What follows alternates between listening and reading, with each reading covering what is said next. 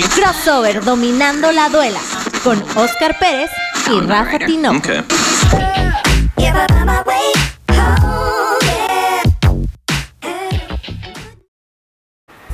¿Qué tal amigos de Crossover? Estamos aquí ahora, el buen Oscar nos va a acompañar desde eh, su teléfono porque no se encuentra aquí en la cabina, pero bueno, eh, vamos a hablar de básquetbol, ya saben que eh, Oscar y yo fanáticos de los Knicks y del básquetbol también.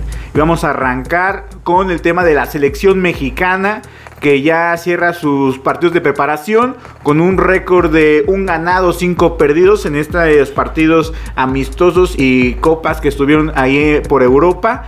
Y vamos a ver si le sacaron provecho para enfrentar este clasificatorio para las Olimpiadas, donde se encuentran en el grupo de Alemania y Rusia.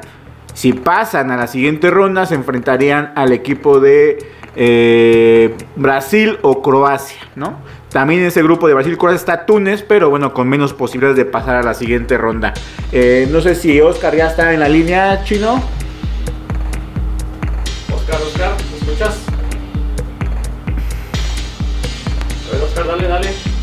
¿Sí? Aquí estoy, te escucho perfectamente. Ahí está el Oscar, ahí es Oscar. Aquí empezando crossover, ¿cómo estás? ¿Todo bien? Eh, un saludo, Rafa, Dani, no sé si todavía ande por ahí, Cristian, y bueno, Viri, si también está, pues ya la saludan, ya ni modo.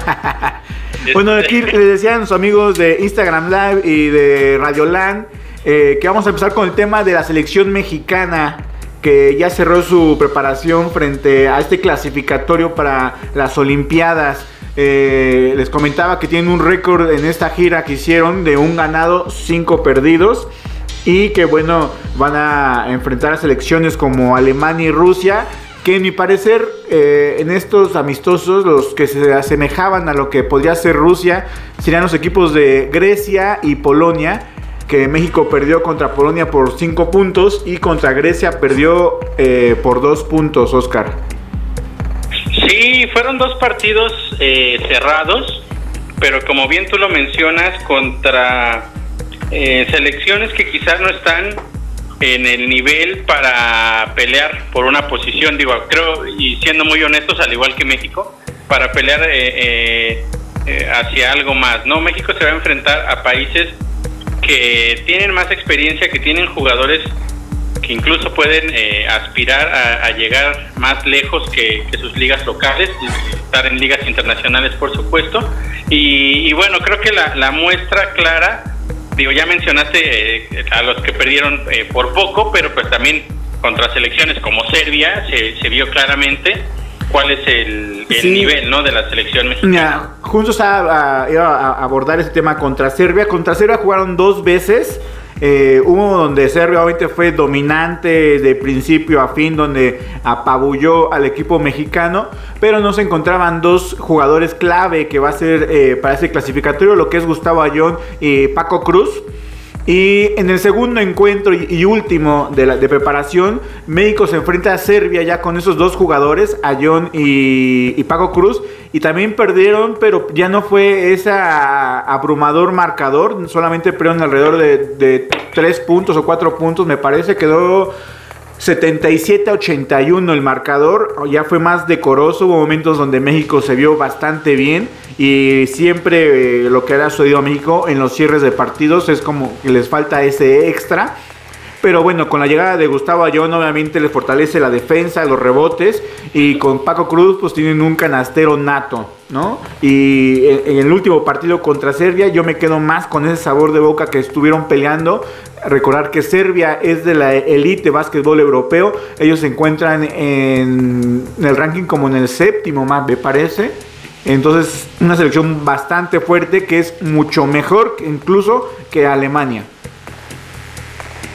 Sí, sí, sin duda. Digo, ya lo habíamos platicado, Rafa. Es, este es un experimento muy bueno pensando en el futuro del básquetbol mexicano. Pensando eh, no en estas Olimpiadas de Tokio, sino dentro de, eh, dentro de tres años, la siguiente justa olímpica.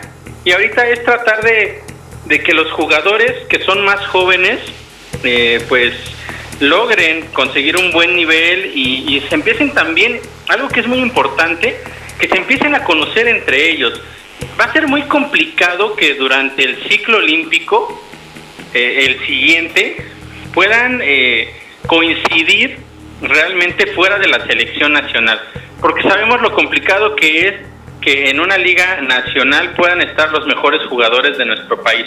Regularmente todos están eh, pues revueltos entre diferentes ligas estadounidenses, eh, ya sea en Estados Unidos, en Europa principalmente, algunos en Sudamérica. Entonces es importante que este tipo de momentos los aprovechen y que empiecen a conocerse un poco. Sé que falta mucho, pero eh, es más que nada pensando ya eh, en el futuro, ¿no? En la siguiente.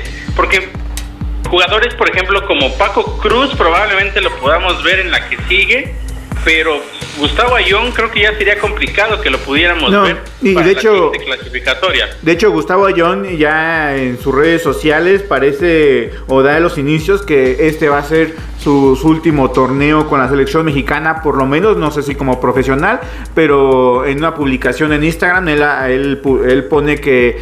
eh, Qué bueno que está su compadre Paco Cruz en este último baile, ¿no? Haciéndole un poquito ahí al Michael Jordan eh, con su documental del el último baile y refiriéndose también como que podría ser su último torneo. Entonces Gustavo John finalmente ya no es eh, para un ciclo de, de Juegos Olímpicos o para el siguiente ciclo de Juego Olímpico. Paco Cruz posiblemente sí. Y bueno, hay muchos jugadores eh, jóvenes que tienen que tomar ya este rol y ese cambio generacional. La ya definida la selección mexicana con sus 12 jugadores ya no, no, no es tan joven, Oscar. Sí, sí hay muchos todavía de esos 12 guerreros que, que fueron en el 2013, 2014 como Gustavo Ayón, como Paco Cruz, como Orlando Méndez, como Paul Stoll, que, que fueron eh, parte de esos 12 guerreros. Y, ese cambio generacional se está dando poco a poco. Digo, está Fabián Jaimes, que es de Panteras de Aguascalientes, pero tampoco es tan, tan joven eh, eh, Fabián Jaimes. O sea, no, no, no hay ese, esa juventud. Digamos que el más joven es Diego Willis, que tiene alrededor de como de 24 años y, es el más joven, todos los demás son arriba de, esa edad. Y es un cuadro pues no tan pues no tan novato, sino bastante experimentado el que va a presentar México en el clasificatorio. En, en, la- en la- en el previo, en, el, en los partidos de preparación, sí había bastantes más jóvenes como Omar de Aro, como, como Roacho y demás, pero bueno, en su última, ya en el último corte, donde nada más presenta a 12 jugadores, eh, los chavos ya los dejó de, de lado.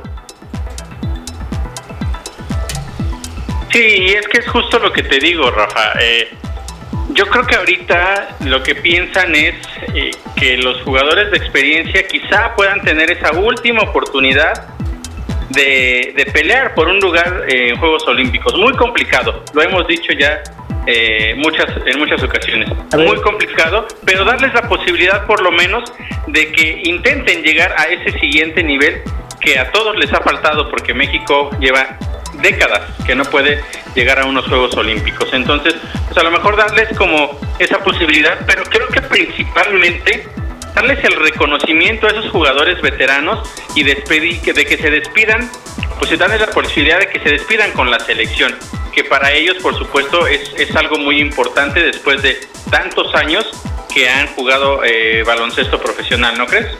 Sí, sí, sí, sería un gran honor o, que se despida Gustavo Young con el boleto a Juegos Olímpicos o que tenga un clasificatorio bastante bueno, ¿no? Digo, mm, para mí sería muy, muy bueno si México pasara la fase de grupos y estuviera en semifinales y ya sería estupendo llegar a la final y ya sería grandioso que consiguiera el boleto, ¿no? Pero bueno, un buen torneo sería estar en semifinales o pasar esa fase de grupos.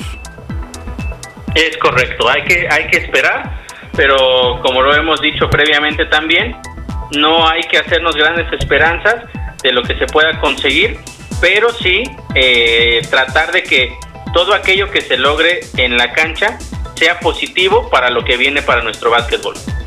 Pues mira, yo sí, honestamente, digamos que en su grupo yo eh, veo posibilidades de que le pueda ganar a Rusia. Y con esa victoria, pues tendría oportunidad o chance de pasar a la siguiente fase. Contra Alemania sí lo veo un poquito más complicado. pero bueno, tampoco Alemania es un, como un rival así como de, no tener posibilidades. Pero bueno, el, yo, para mí el partido clave es contra Rusia. Si le gana a Rusia, se encuentra ya México en la siguiente fase y se enfrentaría ya sea a Brasil o Croacia. Sí, dos, dos escuadras ya en la segunda fase muchísimo más complicada y que pues se ve difícil.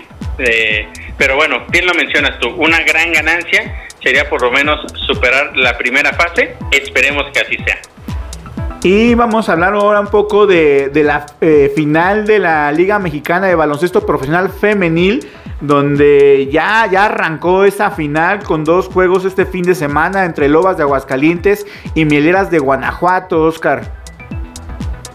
Sí, una la final esperada, sin lugar a dudas. Sí, sí, sí. Y no sé, no sé tú cómo has visto los encuentros, Rafa, pero a mí me están agradando. Y lo que más me está agradando, después de, haber recorrido ya toda la fase de playoff con realmente pocos encuentros competitivos, lo que me gusta es que nos estamos eh, encontrando con las dos, dos de las mejores escuadras de toda la temporada, de las mejores de los últimos años y que en realidad sí se están dando pelea una a otra. Y bueno, yo... Eh, desafortunadamente para Mieleras están abajo 2-0 y están a un partido de, perder las finales, pero sin lugar a dudas han dado mucho más pelea que, cualquier otro equipo que se ha enfrentado a Loba. Mira, yo veo ahí como tres puntos en que mencionar sobre la final. Obviamente, como bien mencionas, eh, la final esperada era Lobas de Aguascaliente contra Mileres. Lo demostraron durante todo el torneo. Pero, pero en cuestión de la final, el primer juego eh, aguerradísimo. Era un toma y daca constante entre los dos eh, equipos, entre Lobas y Mieleras. Eh, y hasta el último momento se decide eh, el triunfo para Lobas de Aguascalientes. Pero ya el segundo juego ya tuvo un poquito más de variante, ya dominó más Lobas de Aguascalientes, tuvo un cierre bueno el equipo de Mieleras que se acercó en el marcador, pero yo siento que la clave de estos encuentros eh, es la banca, Oscar. Mieleras de Guanajuato en el primer encuentro solamente tuvo una rotación de siete jugadoras, es decir, que nada más dos jugadoras vinieron de la banca. Y el segundo juego solamente hubo un cambio, Oscar, solamente fue una rotación entre seis jugadoras. Y mientras que Lobas de Aguascalientes, pues una rotación de entre 9 y 10 jugadoras en los dos partidos. Estamos hablando que los titulares de Mieleras se aventaron prácticamente los, los, 40 minutos de partido del juego 1 y del juego 2. Y eso en el cierre, en la final, en la presión, en, en el nivel eh, tan alto les está costando factura y es por eso que Mieleras no, no consigue más allá que eh, dos derrotas y para mí se tenían que haber llevado una, pero si el técnico no le tiene confianza a su banca, él los conocerá, pero yo siento que va a ser clave para que Lobas de Aguascalientes se lleve el campeonato. Sí, mira, la, situación de, la banca siempre va a ser importante. Por supuesto, eh, eh, al iniciar el partido y al final siempre vas a querer a tus cinco mejores jugadores, tus cinco mejores jugadoras dentro de la cancha, porque la idea es que con ellas eh, tienes la mayor posibilidad de ganar un encuentro. Sin embargo, el aporte de la banca siempre va a ser bien importante porque muchas veces cuando, cuando tus jugadoras titulares no están eh, con, la mano fina, cuando no les caen los tiros, cuando están teniendo cualquier tipo de complicación, ahí es cuando tiene que venir esa jugadora de la banca o esas jugadoras de la banca que le, que le cambien, a lo mejor que no entren y anoten 10, 15 puntos, pero sí que le cambien el ritmo al partido, que le cambien la, intensidad, que les hagan sentir que pueden eh, regresar en el encuentro. Y cuando tienes una rotación tan corta, se vuelve eso muy complicado porque estás devolviendo a, los, a las titulares muy pronto en el partido a la duela. Entonces, después de determinado tiempo, eso te termina agotando. Sí, sí, sí. Y el problema aquí, aquí sería eh, que la pregunta más bien sería, ¿el entrenador de Mieleras cree que las titulares son las únicas en verdad que pueden ayudarle a sacar el encuentro? Y si es así, viene un problema más grave, porque entonces son 40 minutos de juego constante, la mayoría y luego juegan al siguiente día. Exacto. Y, el problema es que no juegan al siguiente día en 24 horas, sino, que en menos de 24 horas te vuelves a enfrentar al mismo equipo, que es muy duro, con tus jugadoras agotadas del primer encuentro. Entonces llega un punto en el que sí eh, pueden eh, tener un día muy diferente y les caen las bolas, pero al final y el es que se, les va a cobrar factura. Se notó, Oscar, se notó el, primer juego, se notó el toma y daca, el estar eh, compitiendo. Y en el segundo juego ya no fue la misma mielera, ya se notaba un cansancio físico mental, porque no quieras este, después del cansancio físico viene también ya el mental de que tus piernas no responden y se notó en el marcador, se notó en el transcurso del partido donde Mieleras,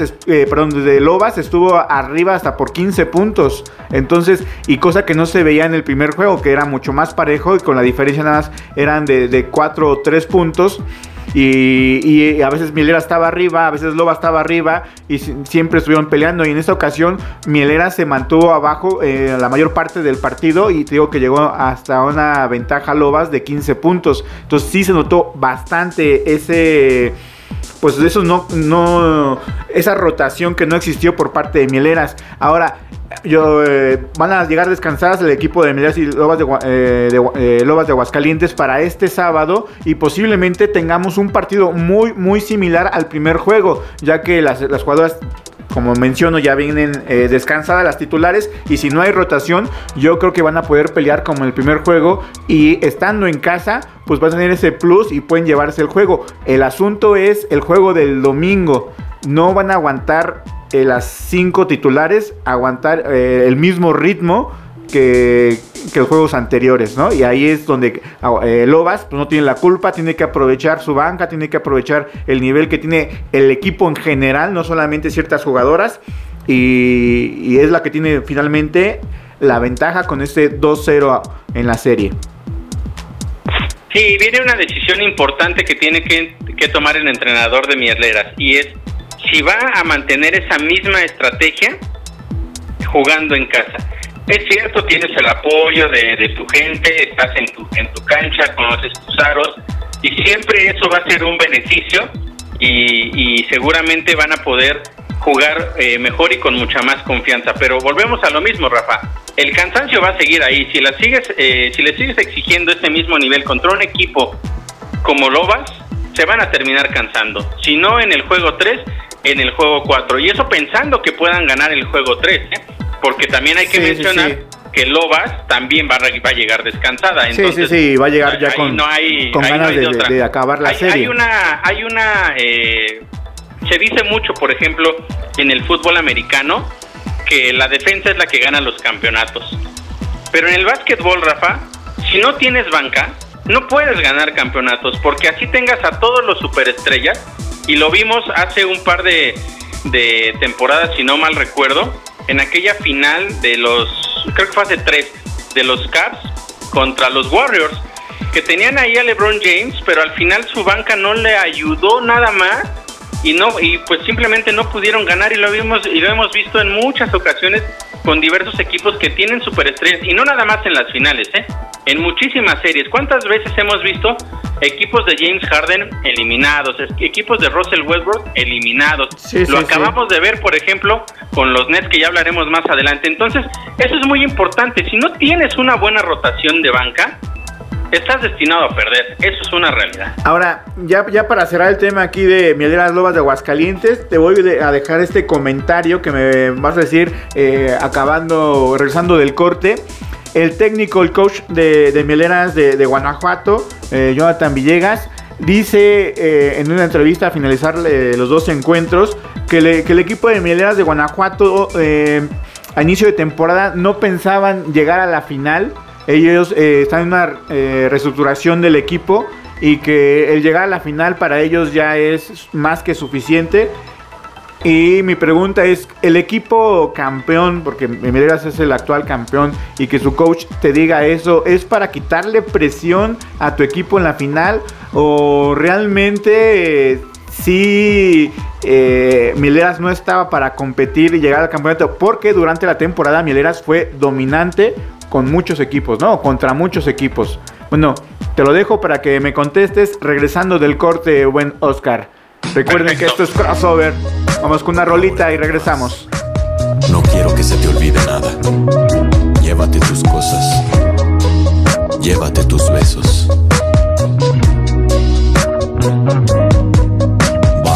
Esa lámpara que se fundió, la que estaba a tu lado el buró. Esa almohada que no te gustaba porque tú decías que te saca papada. Y las nueces que nunca faltaban, en el jarro que te hizo mi hermana. Los imanes, los platos, también los retratos, llévatelo todo, llévatelo. Tu pintura de uñas que tanto me gusta, la voz con la que me decías que te gusta, tu ropa apretada, tu falda morada, tus labios brillosos y tus arracadas. La cosa que rociabas en el ambiente, las veces que nos visitaba la gente, la mesa chiquita que se hace un cubo para llevar a la cama el desayuno. Llévate cada vez que dijiste que me amas, tú no me amas. ¿Qué onda contigo? Me dices que podemos ser amigos, no soy tu amigo, veme a la cara. Estás así como sin nada, no te creo nada. Oye chiquita, me enamoré de ti bonita y no se me quita. No olvides tu chamarra ni tu suéter favorito. No dejes tu sombrero y tus pantuflas de perritos. Tú quédate las fotos que pusiste aquí en la sala. Tú quédate los besos que me diste aquí en la cara. Tú llévate la fiesta de sorpresa que me hiciste. Tú cómete la cena de cumpleaños que me hiciste. Total, estás fallando esa promesa que me hiciste. Ahora no entiendo nada, estoy perdido. ¿Qué me hiciste?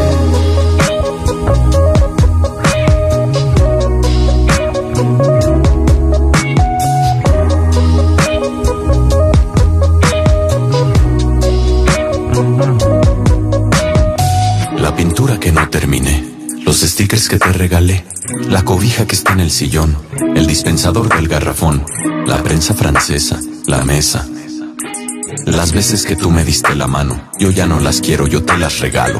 Tus maletas, las plantas de atrás, tus facciones, tu linda barbilla, nuestras metas y planes de más, mis canciones y tu gargantilla, el recuerdo del mar en la orilla, el color de tus ojos que brillan, la atracción de tus manos que cantan, la adicción de tus labios que encanta.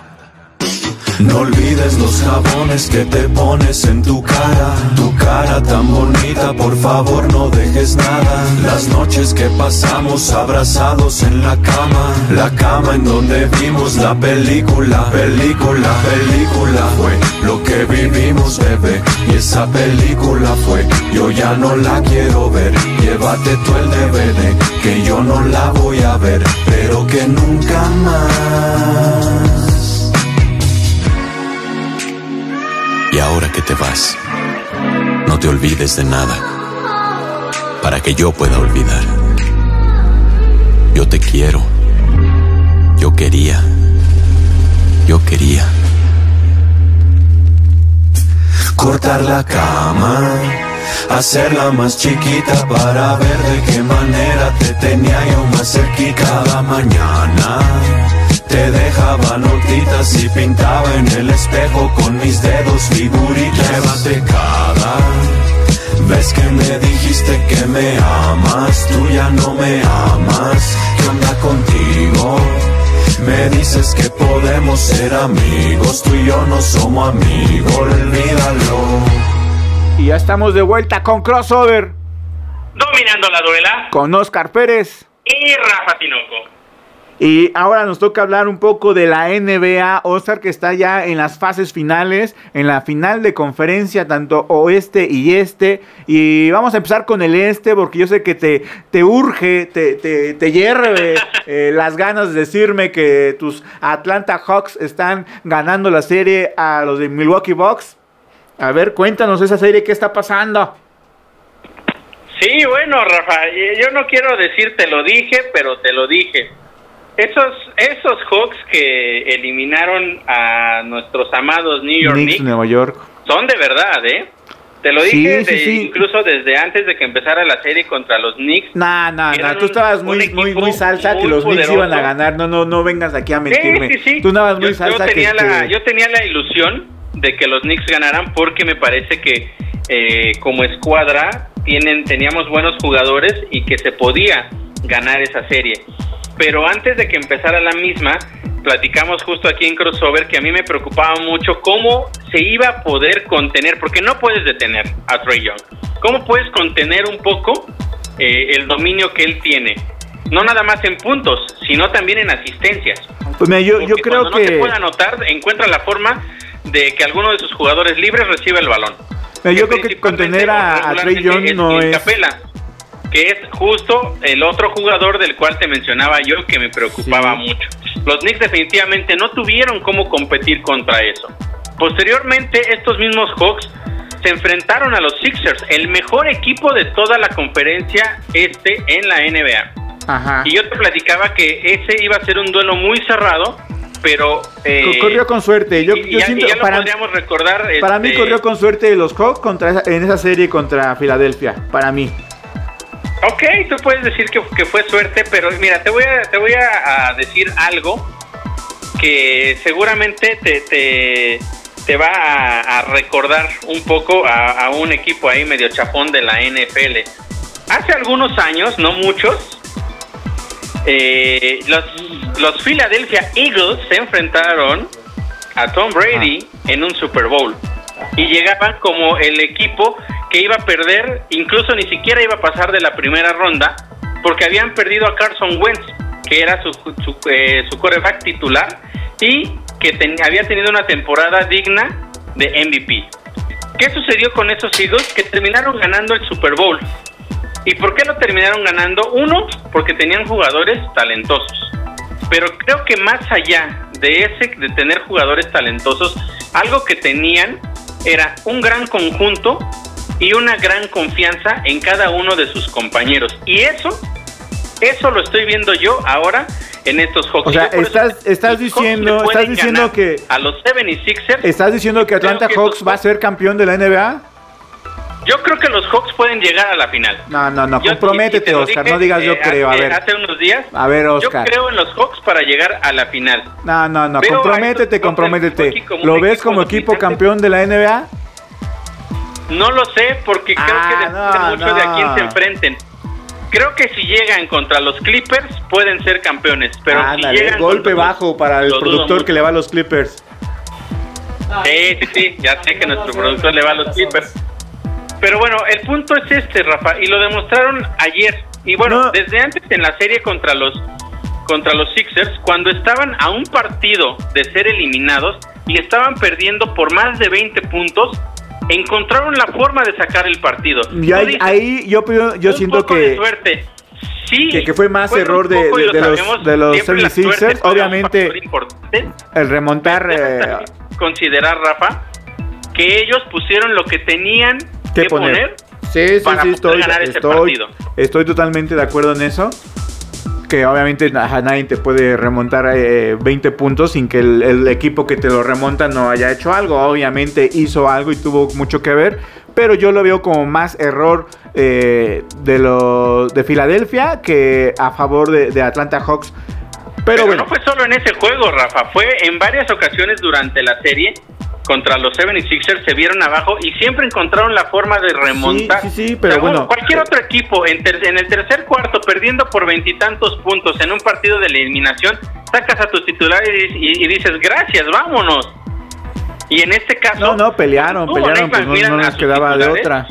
No, Y los jugadores yo, yo- yo no digo que Atlanta Hawks sea un mal equipo o, o, o que tenga malos jugadores. Para mí Trey es uno de los jugadores, de hecho, para mí es uno de los favoritos o de los que más me gusta porque tiene buen drible, tiene buen tiro de tres. Ah, Yo no lo veo un mal equipo, simplemente para mí yo no lo siento como un equipo... eh, eh, con, con madera para ser campeón. Sí tiene muchas cualidades. Yo, yo, es más, yo te aseguro que si no es campeón esa temporada, la siguiente va a estar mucho más fuerte y va a estar peleando más eh, esa posición. Ya va a ser un contendiente eh, desde principio de temporada. para mí ahorita mm, siento que no, no, no llegan a, a ser ese, ese equipo como para poner el candidato de campeón, para mí. Pero reconozco que tienen grandes jugadores eh, y tienen esa química, esa mística, como tú mismo dices, e- ese, pues ese sentimiento de nada que ganar, nada que perder y todo por ganar. Pero bueno, a amigos de Radioland y de Secuencia Deportiva, de Crossover, escríbanos quién es su favorito de esta serie entre Milwaukee Bucks y, y Atlanta Hawks. Y vamos a ver eh, qué pasa más en la serie. Va el primer juego, va perdiendo el equipo de, Milwaukee, un equipo eh, de Giannis, Antetokounmpo. Y, y yo siento que no hay que detener a Trey Young, sino simplemente jugar en la pintura. Y finalmente, no todos los juegos te va a meter eh, 50 puntos Trey Young, ¿no? Sí, no, sin duda, pero es justo lo que te digo. ¿Cómo lo paras? Tienes que buscar una muy buena Pues estrategia. no lo pares, yo creo que tienes que enfocarte más Ajá, en, en pero otros puntos. Es que hay, hay algo importante aquí que, que hay que recalcar. Parar a un jugador no significa solamente que no te anote, sino que no contribuya a que el equipo anote. Entonces, puedes a lo mejor eh, hacer que Trey Young no te anote 35 puntos, que te anote 20, pero si en vez de tener 5 asistencias te pone 15, pues está Sí, sí. produciendo exactamente lo mismo. Justo era lo que te decía, ¿cómo lo detienes? Porque cuando, en, cuando ya no encuentra el camino, cuando ya no puede encestar, siempre encuentra a alguien libre. Y no es nada más porque la defensa deje a alguien libre, sino tú lo sabes, Rafa, porque también eh, hemos jugado básquetbol por muchos años, tienes que tener esa inteligencia Poquitos. y esa visión para encontrar a tu compañero libre. Y eso lo tiene Trey Young. Entonces es muy difícil parar a un jugador así. Vamos a ver, vamos a ver cómo avanza esta serie eh, de entre Milwaukee y vámonos ahora a la conferencia oeste, Oscar. A ver, eh, el equipo de los Clippers que va perdiendo la serie 2-0 contra los Soles de Phoenix. Que, que los Clippers, ya lo hemos mencionado, siempre está arrancando, por lo menos esos playoffs, está arrancando las series 2-0 abajo y lo remonta. ¿Cómo ves esta serie? Bueno, esta serie sí está, me parece mucho más complicada. ¿Para Eh, quién? Yo, yo voy a ser muy honesto. Durante la temporada e incluso en los playoffs, yo no confiaba mucho en esta escuadra ¿De los de los Suns.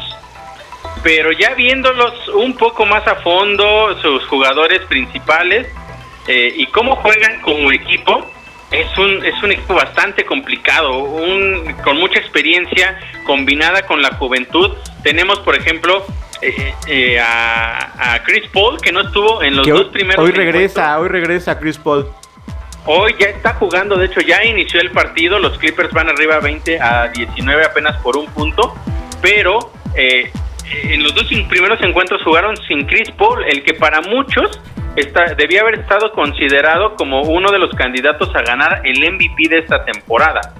Y sin él Como- encontraron como la forma de ganarle a los Clippers. El partido de hace dos días, el final realmente fue hilarante. La forma en Sí, la que sí. eh, clava la bola de Andrew Ayton con décimas de segundo fue algo realmente de locura. Le, le Pero más allá de arrebataron, eso y de ese final tan dramático que... le arrebataron el triunfo encuentro, a los Clippers con esa jugada, ese alley oop y clava el balón este de Andre Ayton.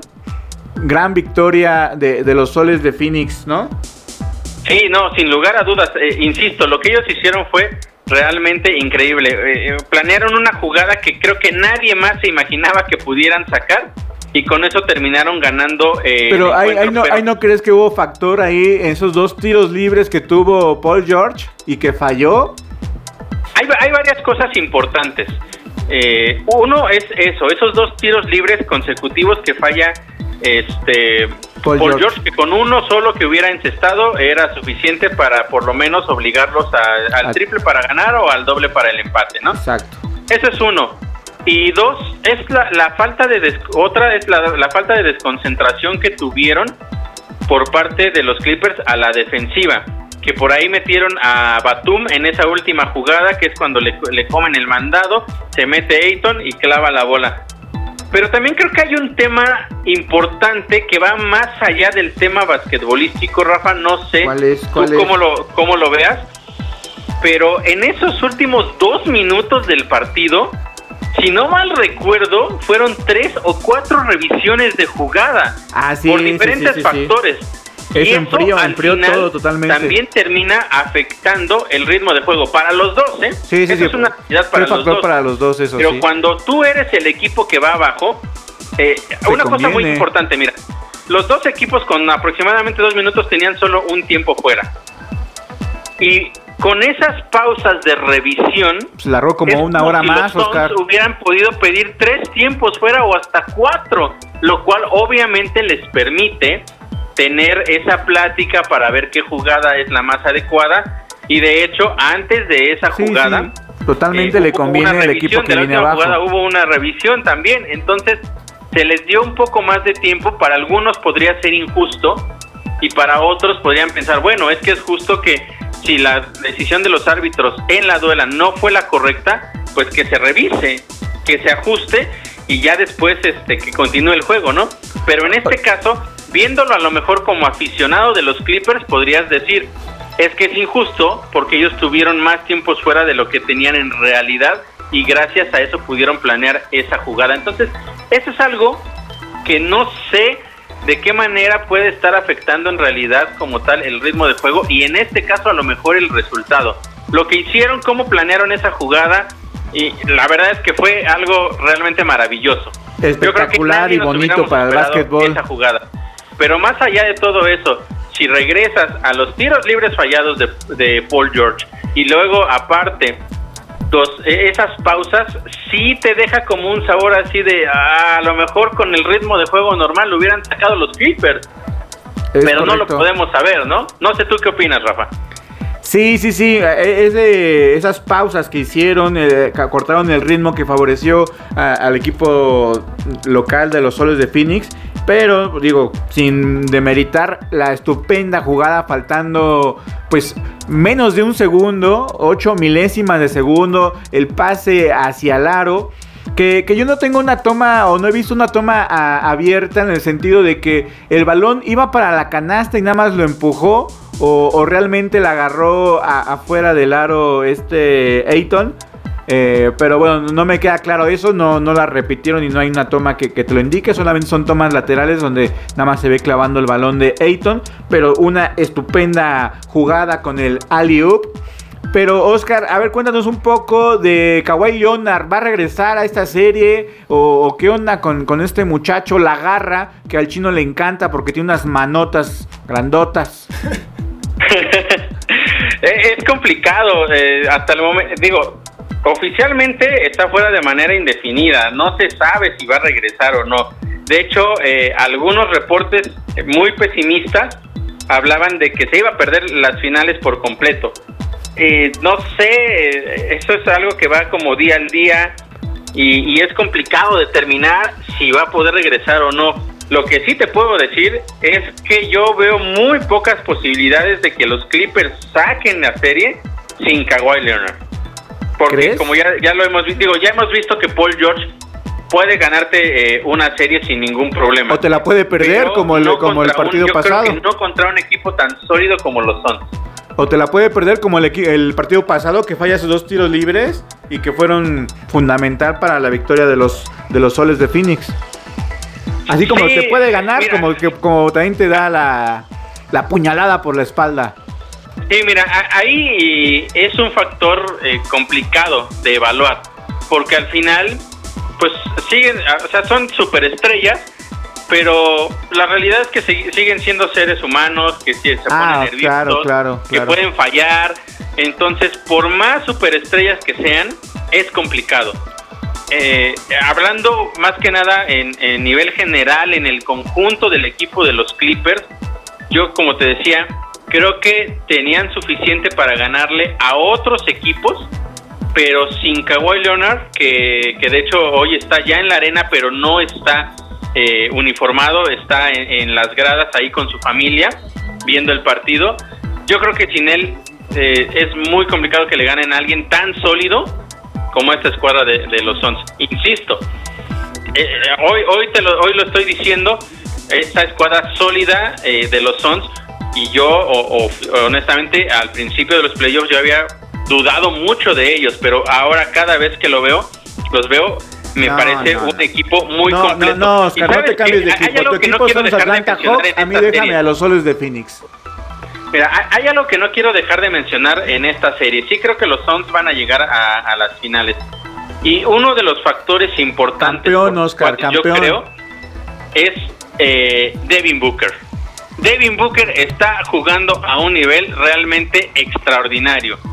Eh, sabíamos que era un jugador con muchísimo talento, que podía hacer muchas cosas, Y de- y de- espectacular a veces. De abuelos pero mexicanos, la manera Oscar. en que se ha echado al equipo al hombro cuando ha sido necesario, Siento que ni me pela, Oscar. realmente Ay, es ay, algo, algo eh, muy destacable. Y creo yo ¿Sí me escuchas? que eh, es uno de los jugadores de los que más debemos esperar, no solo en esta serie ni en unas posibles finales. Por eso me gusta que vengas, Oscar, porque pues por poner siento que nada más hablas tú solo y ni me pelas. No, no, no, no. Ya sé, ya sé, pero tú sabes que eh, a veces es un poco complicado llegar. Sí, sí, sí. A ver, Oscar y Rafa, yo los quiero poner en jaque. ¿Cuándo fue la última vez que Atlanta o Suns estuvieron en semifinales o finales? Pues mira, los soles de Phoenix est- estuvieron en una semifinal con Charles Barkley, eh, que llegaron en los noventas, que llegaron a, a la final con los Toros de Chicago, que perdieron. Pero eh, que yo recuerde, esa es su última se- eh, final de conferencia que han estado los soles de Phoenix. Los Atlanta. A- Atlanta Hawks es como, creo que no recuerdo, no tengo memoria de Atlanta. A ver si el buen Oscar sabe. No, ese. Atlanta... Yo creo que ni con no Wilkins, ¿o fíjate, sí? y, y si no, y, no- y no por eh, enaltecer a, a- a los eh, todopoderosos New York Knicks, pero si no mal recuerdo, la última vez que llegó tan lejos el equipo de Atlanta fue en el 99, cuando llegaron, eh, no que no fue de hecho en la final de conferencia, sino en la semifinal La de conferencia del Este. Contra los Knicks. Eh, justo contra los New York Knicks y, y que fueron eliminados. Los Knicks posteriormente le ganamos a los a los Clippers, no es cierto, perdón, Órale, a los órale, Oscar, para llegar a, las finales y después los Spurs nos nos barrieron. Bueno, no, les ganamos uno, pero nos pasaron por encima, literalmente. Sí, la verdad, Pero si no mal recuerdo, fue en 99 cuando la, la última vez que llegaron o lo más lejos que llegaron eh, recientemente. Sí, sí, sí. Son, de hecho, estos cuatro equipos que están en, en final de conferencia, lo que es este Milwaukee, Atlanta, eh, Phoenix y los Clippers, pues van a ser, eh, bueno, quitando a Milwaukee que fue campeón ahí en los 60s o 70s con este, En el 74 fueron campeones. en el 74 que estaba ahí el, el- el- pues, se hizo más famoso cuando estaba en los Lakers, ¿cómo se llama? Karim Abdul-Jabbar. Karim que era Abdul-Jabbar. Lou Gracias, gracias, gracias. Pero es que, ¿para qué se cambian los nombres, Oscar? sí. Y, y, bueno, Milwaukee fue campeón en, en, el 74, como dices, y de ahí en fuera pues no había eh, llegado tan lejos tampoco. Y bueno, va a ser una final pues inédita prácticamente. Clippers, Sí, me, sea, independientemente de, de quién llegue, esto es una final inédita. Los Clippers, eh, de hecho, como tal, Fue su nunca habían llegado a una final de conferencia. Esta es su primera A pesar final. de que eh, el año pasado tenían todo y eran favoritos para llegar hasta la final, ni siquiera pudieron llegar a la final de conferencia. Este año, insisto, es la primera vez en su historia que llegan a una final de conferencia. Es correcto. Vamos a una pequeña pausa, Oscar, sin eh, decirles que recuerden que estamos en www.radioland.wixsite.com diagonal CDMX. Vamos con la siguiente rolita que nos pone aquí el productor y regresamos.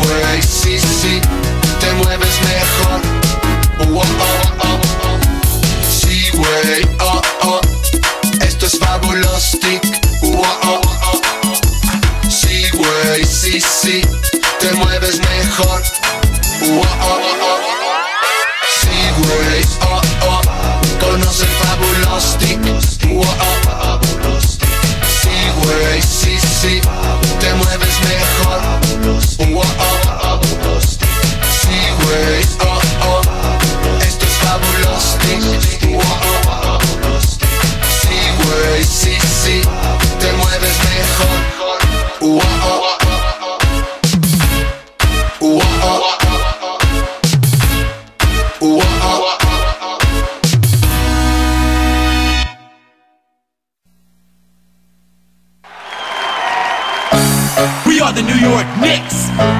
We are the New York Knicks. We are the New York Knicks. We are the New York Knicks. Say go New York, go New York, go. Go New York, go New York, go. Say go New York, go New York, go.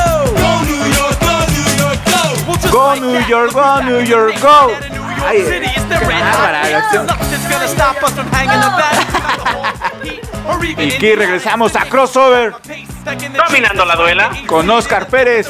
Y Rafa Tinoco. Y llegamos a la mejor sección de todo el mundo, la sección de los Knicks de Nueva York.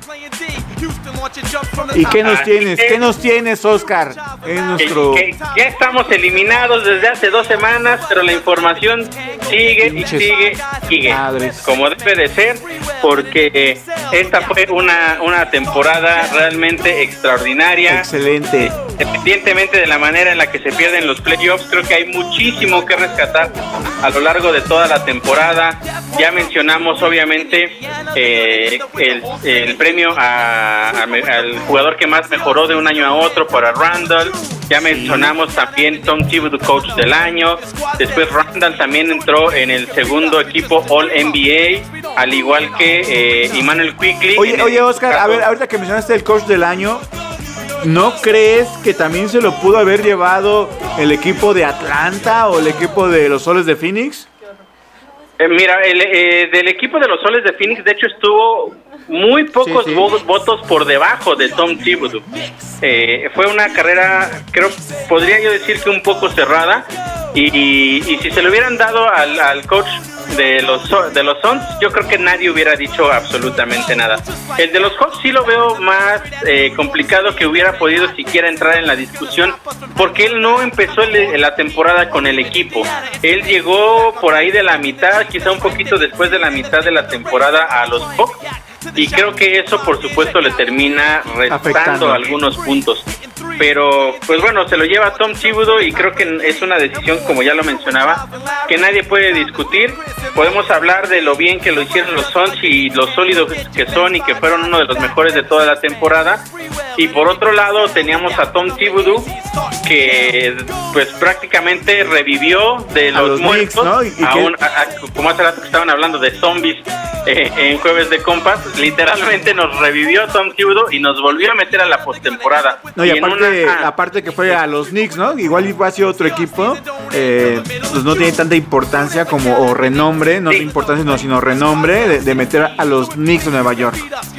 Así es, justo era lo que te iba a mencionar, el mercado en el que se encuentra esa escuadra, que bueno, es una de las históricas, aunque en los últimos más de 20 años se ha sufrido bastante, pero el mercado de Nueva York siempre ha sido uno de los principales para la NBA, a diferencia, por ejemplo, de otras grandes ligas, eh, como es la NFL, en donde pues eh, ni los Jets ni los Giants son Oscar, equipos como que, eh, de, de los cuales se espere mucho, ¿no? Pero irónicamente, los Giants ya fueron campeones en dos ocasiones. A ver, Pero bueno, Oscar, esa, es, esa es otra historia. volviendo, Eh, volviendo a, a los Knicks eh, y en los rumores, ¿no? Que se están viviendo. Bueno, pues, antes de los rumores, vamos con los picks.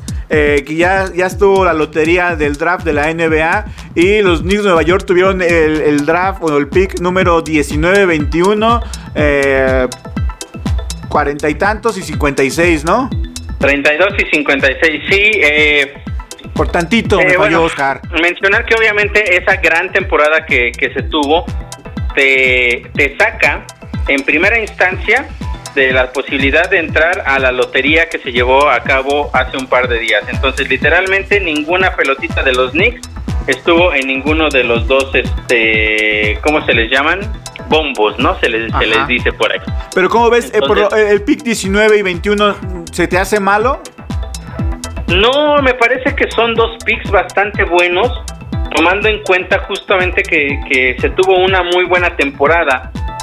Eh, lo que es una realidad es que no aspiras a tener a los mejores prospectos, pero Pero recordar estar en el que 19 y en el 21 sí te permite otras cosas y, y creo que quizá por ahí pudiera ir el rumbo de, de los Knicks, ¿no? Y, ver. y de qué estoy hablando? De un posible intercambio. Justo hablabas tú de los rumores sí, sí, sí. y esos pues esos picks 19 y 21 pudieran funcionar a lo mejor como moneda de cambio para, Para- traer para algunos, sacar un talento importante de otros, ¿no? Si quieres pero- un poco Rafa de cuáles son los jugadores que, que suenan por ahí. Bueno, antes de que volvamos a, a esos rumores, Oscar, yo te quiero hacer una pregunta. De, de los picks, hay que recordar que esta temporada el MVP de, de la temporada regular fue Nikola Jokic, que estuvo en el pick número 46, ¿no? Es decir, Sí. voy con esto que igual un pick 19 o 21 puede ser que encuentres a un igual futuro superestrella de la NBA. Muy complicado, la, la realidad es que es muy complicado, pero bueno, por ejemplo, en su caso, eso fue, digamos, o sea, se ha podido dar porque no tenía todos los reflectores de venir, por ejemplo, de alguna de las grandes universidades de Estados Unidos, o sea, de, Sí, sí, de Europa. competencia del March Madness, Final Four y por supuesto el juego por el campeonato. Siempre va a ser muy raro, pero de verdad muy, muy raro que uno de los jugadores europeos, por más bueno que sea, excepción creo que yo del gran talento de Luka Doncic, fuera de él, creo yo que es muy complicado ver en el top 10 a un jugador europeo. Entonces, eh, como que todos, como que estaba muy fuera del radar, pero era un jugador que prometía mucho y, y tampoco fue fácil para él, ¿eh? Pero un, bueno, pongamos un Draymond Green, que tampoco fue de los picks de principios. Draymond Green igual es un pick veintitantos. Y, Ajá, ahora por es... ejemplo, tienes a un Draymond Green y, y justo lo mencionas, o sea, sabemos de- del talento que tiene Draymond Green, lo importante que es para su equipo, pero no te imaginas tú en, o sea, sería muy complicado en realidad que de acuerdo al rol que él tiene pudiéramos verlo en algún momento siendo conse- este considerado para ser el MVP. Lo puedes considerar para otro tipo de cosas, pero no para ser el MVP. Pero Podría bueno. ser sin lugar a dudas el defensivo del año. Pero tener un jugador como otro, Draymond. Green en cualquier equipo es importante. Digo, igual no para ser tu superestrella, pero Ajá, exacto. Por eso lo que a lo que sucede con Nikola Jokic es, es muy de destacar ya se cayó. porque de entrada es un jugador europeo que se hizo completamente allá. Y por Sí, otro sí, lado, sí. obviamente, pues no fue uno de los de los más eh, de los picks más más arriba, ¿no? Ni siquiera de primera ronda, vamos con eso, ¿no? Sí, bueno, Pero, volviendo, bueno, volviendo a los rumores, Oscar, eh, volviendo a, los- a los rumores de que se van a hablar mucho en este transcurso hasta que empiece la, la temporada, pero eh, hay un, un rumor donde Zion Williamson ya no quiere estar en, en los Pelicans. Eh, y bueno, ¿cómo verías tú un intercambio entre Julius Randle y Zion Williamson? Mira, de, de entrada, eh, la o sea, no es rumor que él quiere salir. Eso es una realidad, ya lo dijeron. Sí, ya lo sí, dijeron él y principalmente creo que es la voz de su familia Que ya la que está indicando que no están harta, contentos. harta de, de Nueva Orleans. Exactamente. Eh, entonces, el, el rumor, por supuesto, sí es que Zion Williamson llega a los Knicks. Es complicado porque tú mencionas, eh, ¿qué pensarías de un Zion eh, contra este por, por Randall? Sí. Y si tú me lo pones así, literalmente tal cual, Zion por Randall, te lo firmo ahorita, sin ningún problema. La Va. situación es que Zion Williamson fue una primera selección de draft Sí. hace un par de años. Sí, Ningún sí, equipo va a dejar ir tan, Tan fácil, fácil, a un jugador como él, que fue seleccionado tan alto y en el cual tú esperabas eh, pues armar el equipo. que le, le puedes dar un Kevin Knox y algún pick, el pick, el pick 19. Sí, Julius eh, Randle, Kevin Knox y el pick 19. Sí, mira, eso quizá pudiera ser eh, algo que los Pelicans aceptaran, aceptaran para, para hacer el cambio. La situación ahora es, pensemos en que ese cambio se da. No tenemos elecciones de primera ronda. Básicamente es quedarte con lo que tienes en este momento y dejar ir a Julius Randle, que, eh, que tuvo una temporada realmente extraordinaria. Y después, ¿qué haces? Después, ¿qué haces? Porque si tú piensas en traer ahora a un superestrella que está bajo contrato, ¿qué le ofreces? Ya no tienes nada que ofrecerle. Entonces la pregunta aquí es, ¿hacia dónde va la gerencia? ¿Qué es lo que va a buscar? Eh, justamente eh, hoy por la tarde, eh, toda la, corte celestial de los Knicks, estaba allá Leon Ross y estaba Tom Thibodeau, también estaba por ahí el gerente general, viendo a los jugadores que, que son los prospectos en el combine de la NBA. Entonces ya se está trabajando. La pregunta es esa, Rafa. Esa es la gran pregunta que se hacen los aficionados a los Knicks en este momento. ¿Cuál es el rumbo que va a tomar el equipo para la siguiente temporada? Te digo, vas por Zion y das eso, ya no tienes más que dar que, que pueda ser tal vez atractivo para algún otro equipo, para darte a alguien, no sé, tal vez como, como Kawhi Leonard, por ejemplo, ¿no? Que para mí sería el jugador que tendríamos que ir a buscar. Ah, pero también te pedirían las perlas, ¿no? Por, por Kawhi. Sí, porque no, bueno, por Kawhi tal vez no tendrías que dar tanto, porque ya no? es jugador eh, con más años, ¿no? Pero, Pero- si vas pero a apostarle más- algo, ¿no? a un Zion es un jugador, volado. Sí, yo creo que Randall podría eh, ir en ese intercambio, pero a lo mejor no dejar a tus a tus selecciones de draft. Y con tus selecciones de draft tal vez podrías hacer algo diferente. Y, y te iba a decir, hay un indicio importante eh, de que tal vez no se sabe exactamente hacia dónde va el equipo todavía en este momento, o a lo mejor ya lo están definiendo en este momento allá eh, en Nueva York. Y te voy a decir qué sucede. Lo que sucedió más bien en la fecha límite de cambios de hace algunos meses. Todos hablaban de que los Knicks iban a buscar a un jugador superestrella porque estaban teniendo una temporada maravillosa y todo lo que necesitaban era un, un superestrella para pelear las finales de, de la NBA y quizá alguien más loco podría haber pensado un campeonato. ¿Y qué sucedió? Los Knicks no movieron ni un dedo Sí, Eso- sí, sí. de que quiere seguir ese proceso que está llevando en este momento. Seguramente sí van a hacer alguna contratación importante, pero van a tener que ser muy inteligentes y lo van a pensar muy bien para saber cuál es el rumbo. Los Knicks, tú lo sabes, Rafa, están llenos de jóvenes. y los jóvenes pueden ir evoluciona- evolucionando poco a poco. Hay algunos que definitivamente creo que ya no tienen cabida en el equipo, como es el caso tal vez de Kevin Knox y del francés Frank Tiliquina, pero eh, se espera mucho de, de, de Barrett, se espera mucho también por supuesto de Emmanuel Quickly, de Mitchell Robinson, de Obi Topping, son jugadores que no rebasan ni siquiera los 22 años de edad. Y si te vas a ir por esa línea, pues hay que ver exactamente cuál va a ser tu estrategia. Así es, Oscar. Bueno, pues ya llegamos al final de, de- de este programa, de este episodio de Crossover. Les recordamos que estamos todos los miércoles, excepción de este día que lo hicimos en jueves. Pero estamos todos los miércoles a partir de las 8 de la noche, después de que eh, de lo que se me dé la gana con Cristian Núñez. Y bueno, esto fue Crossover Dominando la duela con Oscar Pérez. y Rafa Tinoco. Hasta la próxima. Esto fue Crossover, dominando la duela.